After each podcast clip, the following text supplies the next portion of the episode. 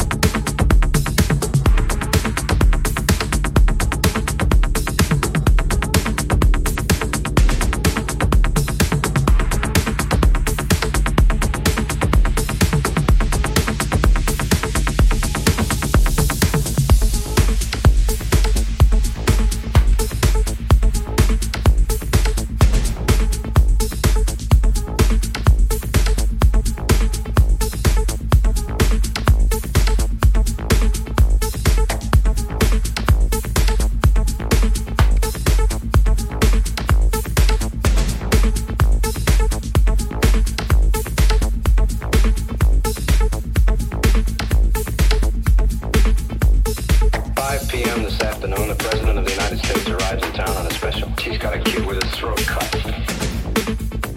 A couple of big, bold, bad men getting scared to death by a six-bit cap pistol. The same goes for you, too. Anybody steps out of line.